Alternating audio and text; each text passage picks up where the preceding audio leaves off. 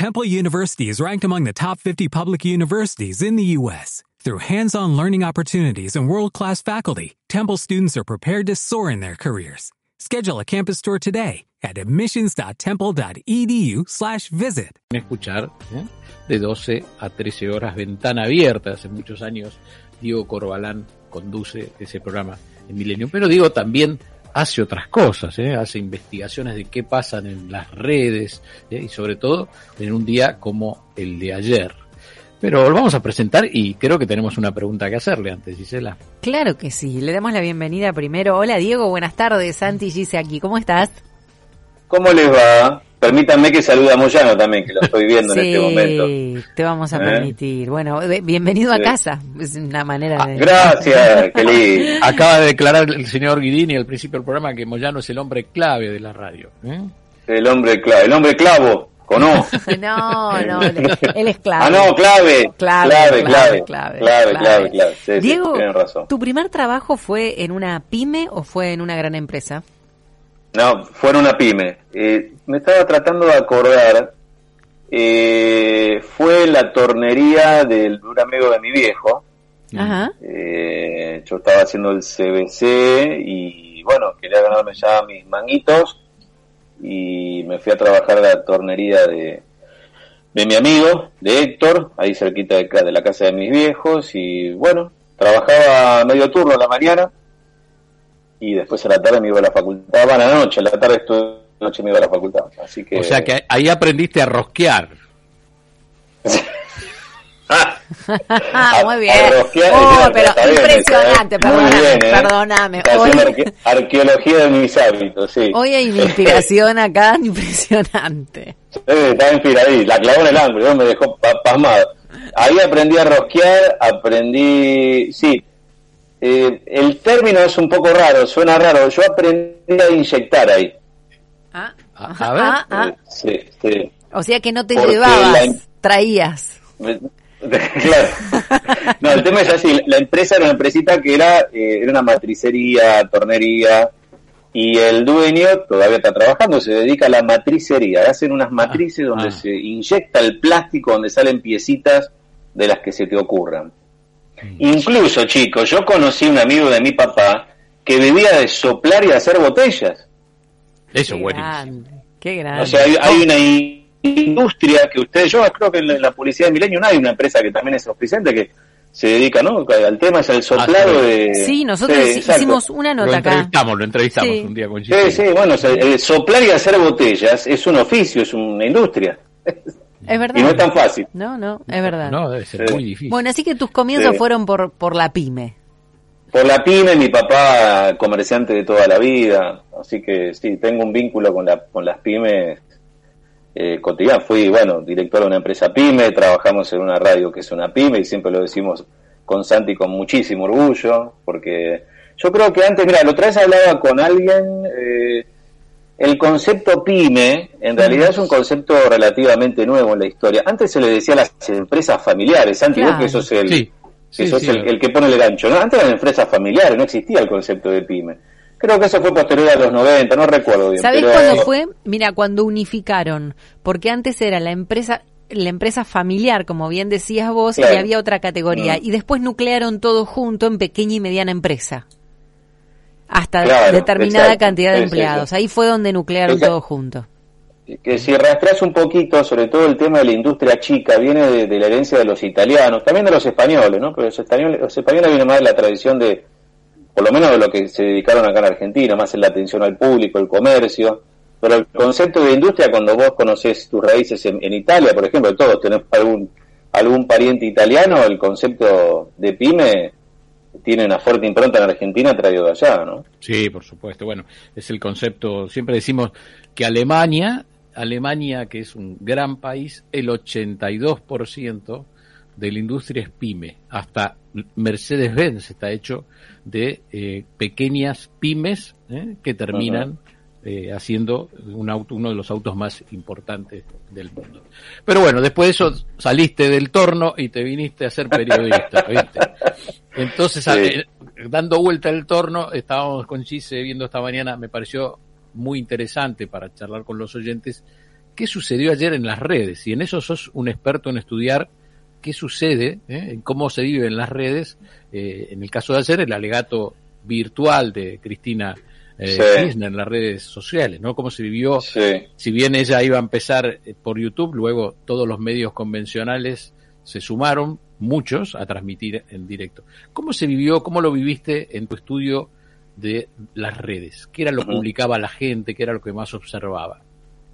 Mira, eh, lo primero para decir es que ayer el kirchnerismo volvió a mostrar el músculo digital, por así decirlo, que de otras veces que charlamos, yo les decía, ojo que el kirchnerismo aprendió lo que hace algunos años era, esto es una cuestión de, que, no, es del, que no es del kirchnerismo, que es un tema más del macrismo y, de algunas corrientes políticas nuevas, incluso los libertarios. Bueno, el kirchnerismo ha aprendido a hacer política a través de las redes. Eh, mm. Esto es un fenómeno que también se da en Brasil, también se da en México. No es casual que de esos dos países hayan llegado los apoyos más importantes a Cristina, Dilma Rousseff de Brasil, y no López Obrador directamente, pero sí su partido Morena, también Evo Morales de Bolivia. Eh, cuando decís aprendió, discúlpame, digo, cuando decís aprendió a, eh, lo que negaba en la época del macrismo, donde claro, iba por atrás y no se dio cuenta de que realmente el trabajo de Marcos Peña y todos sus equipos arrasaron y tomaron las redes, ¿no? Me, gusta ese encuadro que le hiciste al tema. Es así. Lo que se denostaba y se decía, ah, la política por las redes, lo que importa es la gente en la calle. Bueno, la realidad es que importan las dos cosas. Y al macrismo, también con el tiempo, le faltó incorporar la idea de que también la política se hacía en la calle. Si ustedes recuerdan, el sí se puede de 2019 fue ni más ni menos que eso. Una convocatoria en redes y la masividad en las calles. Bueno, lo que pasó con el kirchnerismo por ejemplo, entre lunes y martes fue un poco eso. Incluso vamos a ver si, como dijo Juliana Di Tulio, la, la movilización del 17 de octubre va a ser la que refleje en las calles lo que pasó en las redes sociales. Ayer fue un vendaval, te digo, ¿eh? fue... La verdad que el, hashtag que detrás del, del, que se enroló todo el kirchnerismo fue todos con Cristina y todos con ella. Esto mm. ya había empezado el, a última hora del domingo y primera hora del lunes y apenas el fiscal Luciani terminó el, el lunes con el alegato, ahí empezó la catarata de publicaciones del kirchnerismo, y si bien no fue organizado específicamente de las redes, ahí fue cuando la gente naturalmente se empezó a mover frente a la casa de Cristina, pero incluso hicimos una medición donde comparamos el efecto de la defensa de Cristina a través de sus redes, comparando con la designación de Massa y la renuncia de Guzmán, y prácticamente si ustedes se acuerdan lo que fue el día de conmoción de la renuncia de Guzmán ese 2 de, julio pasado, bueno, la defensa de Cristina un lunes duplicó la cantidad de publicaciones en comparación con ese sábado. Cuando decís publicaciones, ¿son Twitter, de, Twitter en las redes o en general estás hablando de todo lo que son eh, todas las, las aplicaciones? En general, el punto de partida es Twitter, pero prácticamente el, impacto lo tenés reflejado también en, el resto de las redes sociales. Lo que pasa es que Twitter, al ser es la red política por excelencia, el resto de las redes se ha sumado como una alternativa, siempre terminan funcionando como complemento de Twitter. Santi, la, política va por Twitter. Podríamos definir que la, política, va por Twitter. Sí, sí, sí, sí. Incluso te diría que Hoy por hoy, incluso en Twitter, nosotros, yo hago seguimientos mensuales de los seguidores de, los principales dirigentes. Es la red donde permanentemente los, eh, los dirigentes están teniendo eh, seguidores en aumento. Mm. En Facebook no, Facebook está teniendo techos en algunos casos y retrocesos. Y en Instagram es muy variable. Por ejemplo, un, dato que marca los tiempos, Alberto Fernández, tengo que fijarme ahora puntualmente el dato, pero sí recuerdo así de memoria, que Alberto Fernández viene perdiendo seguidores en, en Instagram desde por lo menos, acá tengo el dato, viene perdiendo seguidores desde octubre del año pasado. A partir de noviembre del año del año 21 empezó a perder seguidores y recién empezó a recuperarlo, pero por abajo de cero, es decir, sigue perdiendo pero menos, en, en agosto, cuando empezó a cobrar cierta vida política después del, del cimbronazo de julio. Julio, por ejemplo, para que tengan el dato, acá lo estoy leyendo en el gráfico. En julio, eh, Alberto Fernández, que tiene dos millones y algo de seguidores en, en Instagram, eh, perdió 15.000 seguidores, por ejemplo. después de haber tenido en octubre del año pasado un, aumento de cuatro mil y pico, casi cinco mil seguidores. O sea, la curva es descendente en todas las redes, el promedio también, y muestra, esto es lo que es, una métrica, como le decimos los analistas de redes, que te está mostrando que las plateas digitales se desconectan de los dirigentes. Eh, mm, cosa exactamente al revés en el caso de Cristina. Por ejemplo, Cristina, en lo que va de, de agosto nada más, no acá el dato que ya se los paso fresquito, fresquito, incluso no lo llegamos a publicar. Cristina, al revés que Alberto, en, en agosto, en lo que va de agosto, eh, hay que esperar que termine el mes, sumó más de 16.000 seguidores en Twitter, en una red donde sí, ya tiene, creo que tiene alrededor de 5 millones. En Instagram sumó casi 7.000 seguidores.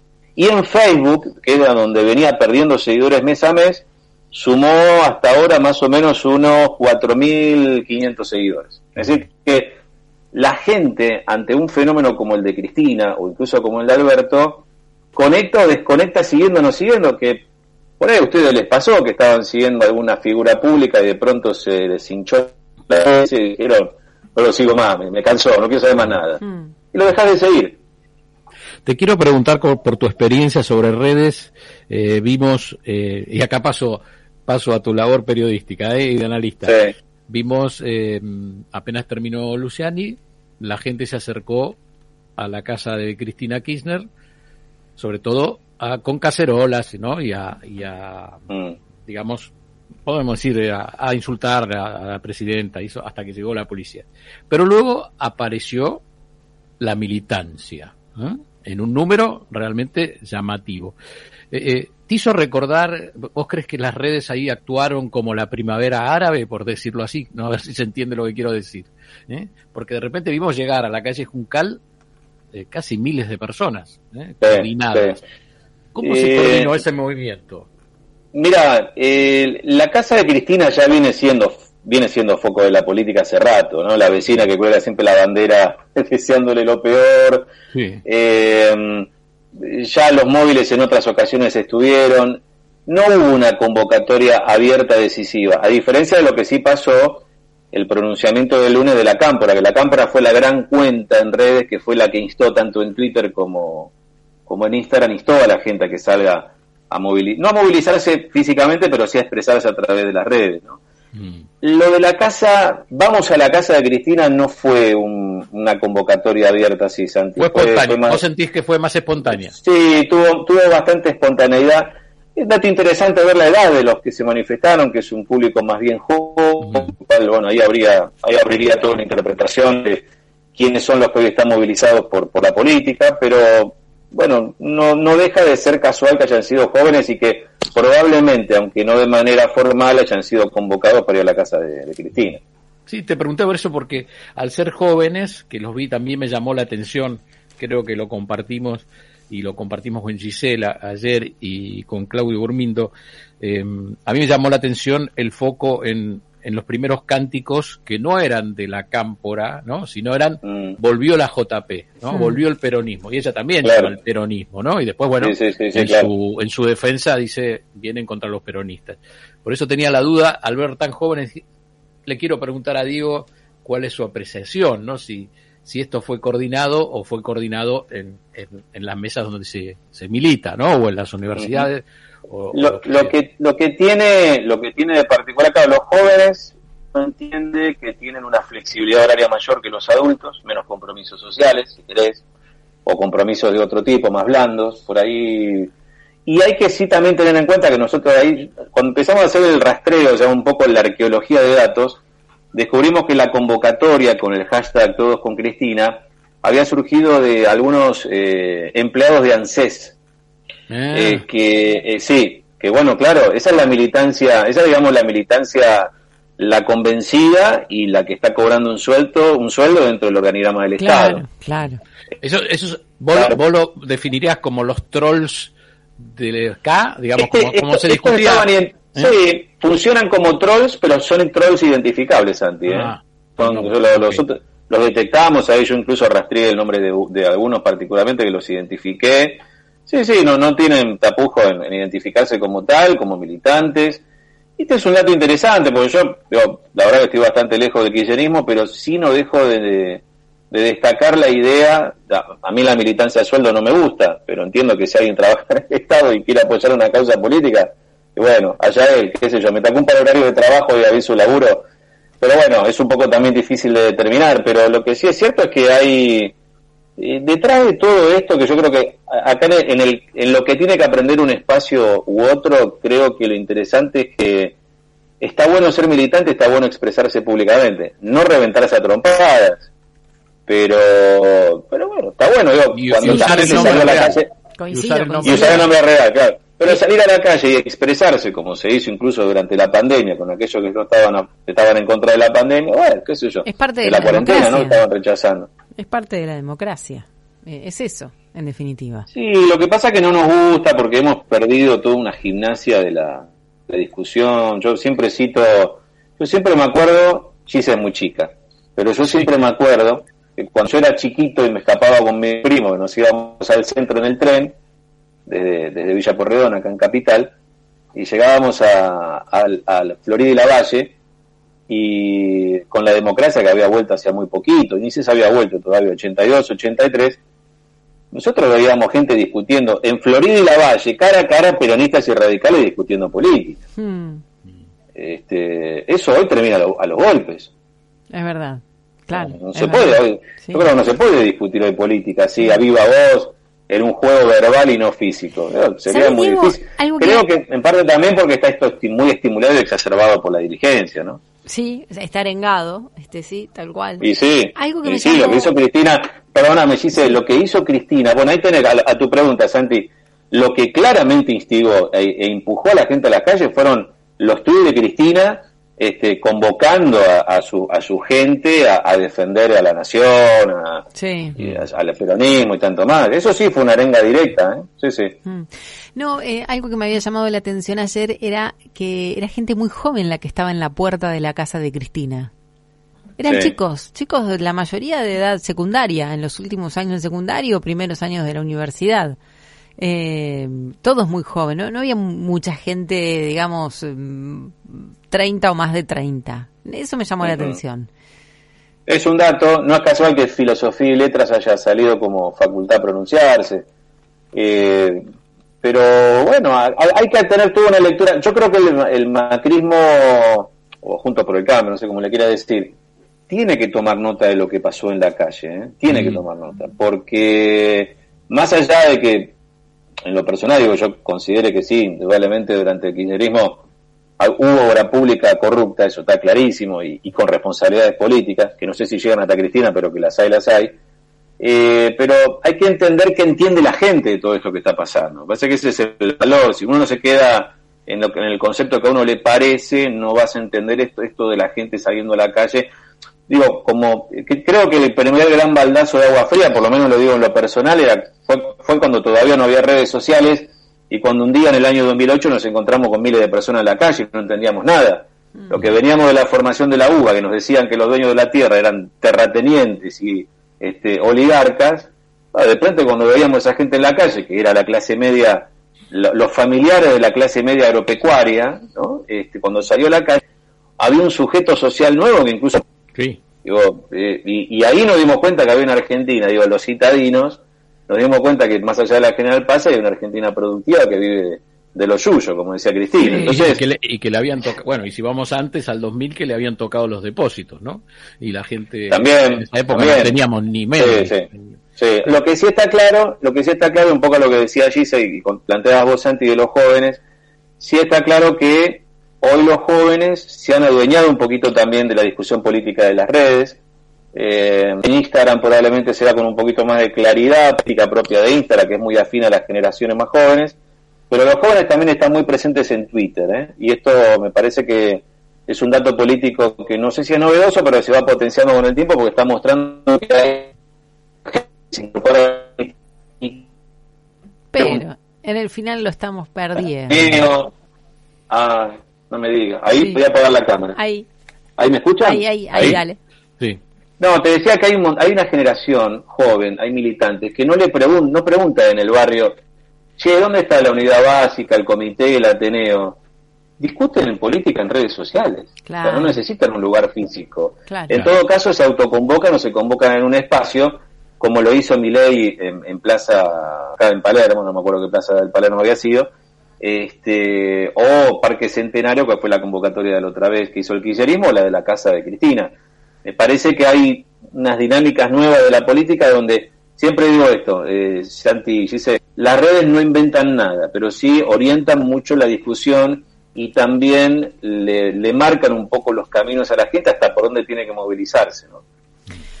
Diego, Corbalán, eh, periodista, conductor de Ventana Abierta aquí en Millennium todos los eh, mediodías de 12 a 13 y en Radio Continental, ¿no? De 12 de la noche a 1. Sí, señor. ¿eh? Bien tarde. Que se, acuesta, muy tarde el tipo, pero igual investiga lo que pasa en las redes a, a través de Social News Exactamente. Poneme, poneme, poneme ahí en el currículum oyente de vuelo de regreso y de y de Somos Nosotros. ¿Puede ser? lo sumamos. Eh, Moyano sabe que soy es testigo que yo soy oyente de la tarde. Te mandamos un abrazo enorme, esperemos, esperamos acompañarte a la tarde con, con alegría. ¿eh? Me encanta, es una gran tarde la de Milenio, ¿eh? en serio, en serio. No, no lo digo, sino que lo escucho. así que... Espera, no nos queremos quedar afuera, porque yo también soy oyente de Ventana Abierta, ¿no? ah, bueno, muy bien. Y Santiago también, así que también lo sumamos a nuestro currículum. Bueno, te mandamos un beso grande, Diego, y gracias eh, por estar con nosotros.